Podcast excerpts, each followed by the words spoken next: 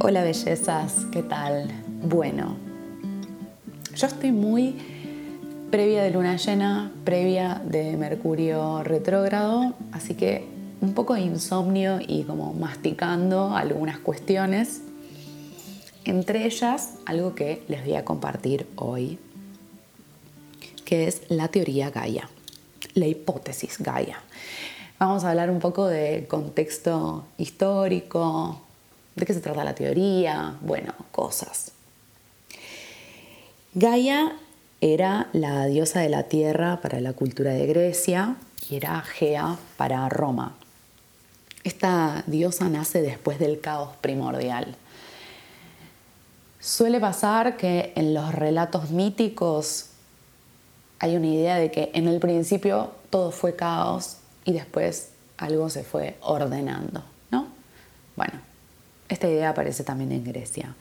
De ese caos nace Gaia, Gea, que a su vez es la madre de una gran cantidad de seres míticos. Es como la madre de todas las deidades. Bueno, de todas no, pero de muchas sí.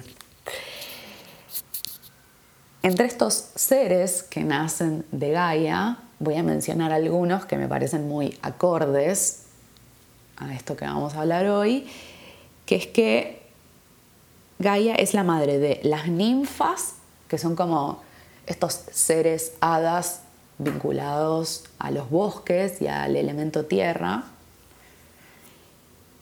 todos los seres asociados a los árboles y, y las erinias, que eran unas eh, diosas vengadoras, como que se encargaban de ir a buscar a alguien que haya cometido un crimen y atormentarlo, castigarlo. Por eso para mí tenían algo medio ninjas, ¿no? Me gusta pensar en esta figura de las ninjas. La teoría Gaia nace a finales de la década del 60 y se hace aún más popular a fines de los 70 gracias al trabajo de una bióloga pisciana, Lynn Margulis. Y obviamente el nombre de la teoría está asociado a esta diosa que les comentaba recién. La teoría Gaia sostiene que formamos parte de un ecosistema global y su creador, o uno de los creadores, vamos a decir, James Lovelock, dice que Gaia es, y voy a leer una cita, una ciudad compleja que implica a la biosfera, atmósfera, océanos y tierra, constituyendo en su totalidad un sistema cibernético, me encanta esto, o retroalimentado que busca un entorno físico y químico óptimo para la vida en el planeta. En resumidas cuentas, formamos parte de una red de vida, ahí cuando habla de lo cibernético, y esa red se retroalimenta. Y estaba buscando todo el tiempo alguna forma de equilibrio se va moviendo. La teoría Gaia también entiende al planeta Tierra como un organismo vivo. Por eso esta teoría pegó tanto en el circuito New Age. Pensemos en esto, un organismo vivo y a su vez la figura de una deidad femenina, muy del, como de, de la contracultura de la época, de la década del 60. Esta teoría Gaia pegó mucho en el circuito New Age, que tiene mucho de esoterismo, pero también de individualismo. Por eso algunos colegas, yo creo que Miau Astral lo dice, el New Age es la religión del neoliberalismo. Lynn Margulis, la divulgadora de la teoría, como que se indigna con la conexión entre la teoría y este misticismo individualista New Age. Entonces dice, se ha llamado Gaia a la diosa de la Tierra o a la Tierra considerado como un organismo. estas frases pueden conducir a conclusiones equivocadas. Rechazamos la analogía de que Gaia es un organismo individual principalmente porque no hay ningún organismo que se nutra de sus propios residuos ni que recicle por sí mismo su propio alimento. Es mucho más apropiado decir que Gaia es un sistema interactivo cuyos componentes son seres vivos. Entonces, acá está pensando más en la idea de la interdependencia, no está pensando en la independencia. Igual me parece interesante ver varias cosas. Una es cómo muchas personas que están en el mundo de la ciencia se atacan cuando hay algo parecido al misterio o a eso que llamamos metafísica, ¿no? Es como todo el tiempo hay una necesidad de probar que ese argumento cierra por todos lados. Y hay que decirlo todo, también para las científicas mujeres es difícil hacerse un lugar en la ciencia, entonces muchas veces juegan esta carta de la racionalidad al extremo, la lógica al extremo, porque no quieren quedar asociadas a nada de lo que estereotipadamente somos las mujeres, ¿no? Que es que sensibles, delirantes, histéricas, ¿no? Viene por ahí, locas la cosa. Así que claro, Lynn Margulis dice, no, esto funciona así, tiene una lógica perfecta. bueno, hablemos un poco del contexto de época astrológico.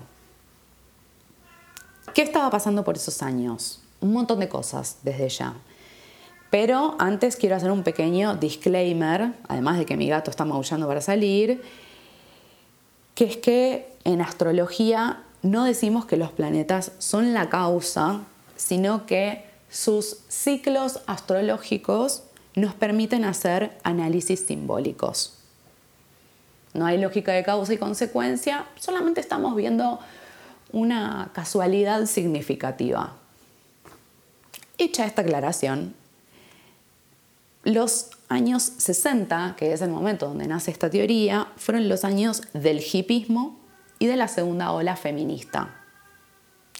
En el cielo astrológico fueron los años de Neptuno en Escorpio, abrirnos a otras formas de vivir la sexualidad, la experimentación con drogas, por ejemplo, y la conjunción de Plutón y Urano, que pretendía de algún modo reinventar, revolucionar el sistema. Plutón y Urano en Virgo. En los 70 fue el crecimiento del movimiento ecologista. También fue el descubrimiento de Quirón, atención, y el boom de las llamadas terapias alternativas. Alternativas porque no forman parte de las terapias hegemónicas, digámoslo todo. Bueno, en los 70 también mucha gente de Estados Unidos y Europa estaba yendo a Asia a buscar gurúes y también fiesta. Esa ida, ese viaje a Asia de muchos jóvenes de Estados Unidos y Europa significó una consiguiente reedición y relectura de la sabiduría ancestral de Asia, ¿no? Por ejemplo, una, el yoga, el tantra, ¿no? Bueno, lo resignificamos. En los 70 nace el New Age, que es una, simplificando, una visión de lo espiritual para la nueva era. Están haciendo referencia con el New Age a la era de Acuario, que se viene anunciando desde los 60, 70. Algunos autores dicen que ya empezó, que empezó a fines del 2020, para mí estamos transicionando. Bueno, en los 70 Neptuno estaba en Sagitario, idealismo extremo, Plutón estaba en Libra, el conflicto con la otra edad, y Urano en Escorpio. Urano se potencia en el signo de Escorpio y los cambios se vuelven aún más intensos.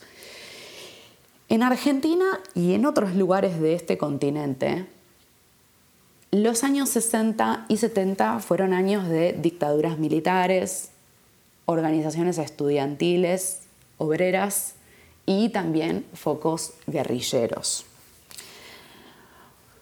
Muchos de estos movimientos tenían el gen latinoamericanista, de buscar la conexión con otros movimientos y también un, punto en común con sus luchas y eran anticoloniales muchos de estos movimientos.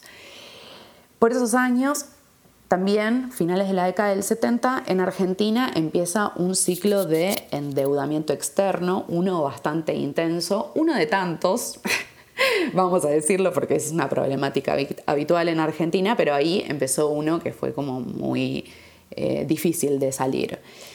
En el mundo, mientras tanto, estábamos en crisis del petróleo y los países árabes empiezan a ganar poder. Fíjate cómo a finales de la década del 70 eh, empieza a verse el rol del petróleo y también ya empieza a verse que, ok, la sociedad industrial tiene un límite. En ese contexto también nacen los movimientos ecologistas. Y ahí es cuando empieza a difundirse masivamente la teoría Gaia. Estoy pensando mientras estoy hablando? Me parece importante, ¿no? Como decir, ah, para eso un montón de data, un montón de información y cómo todo se va cruzando. Me parece necesario contar, ya que estamos hablando de la teoría Gaia, que las culturas ancestrales del mundo, y más particularmente de nuestro continente, tienen una visión muy similar a esta idea del organismo vivo o seres interdependientes. Y bueno, en América Latina, en Aviala, es la Pacha. En esta visión ancestral y en esta visión de la teoría Gaia, hay algunos puntos en común y es que se trata de una entidad viva donde todo está conectado con todo, incluso la humanidad, aunque lo olvidemos por completo. Yo creo que sí, que la Tierra tiene una inteligencia. No sé si exactamente la misma que la humanidad, creo que a veces eh, humanizamos mucho a Gaia o a la Pacha, pero que tiene una inteligencia, un campo vibratorio, estoy completamente segura.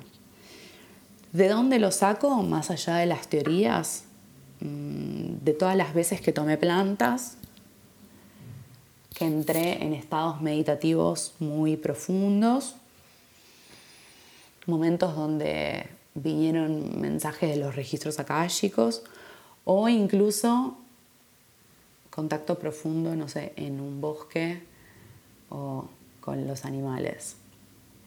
Este año, va, el año pasado, ya 2021, eh, tuve un viaje re fuerte con las ballenas cuando fui a Madrid a dar unos talleres. Si tuviste alguna experiencia así alguna vez, eh, sabes de lo que te estoy hablando. Y si no la tuviste, sugiero encontrar formas como de ir calmando la mente y la manija del cuerpo como para poder atender esa, esa conexión. Y bueno, si no siempre hay sustancias que ayudan, ¿no? Eso desde ya. Y si tuviste estas percepciones, quiero invitarte, si no lo hiciste aún, que esa conexión se traduzca en alguna forma de activismo por la tierra. Bueno, este es un audio donde hice muchas conexiones. Voy a ser muy feliz de recibir sus comentarios. Les mando un abrazo muy grande y les quiero mucho. Gracias por escuchar y compartir el flash conmigo.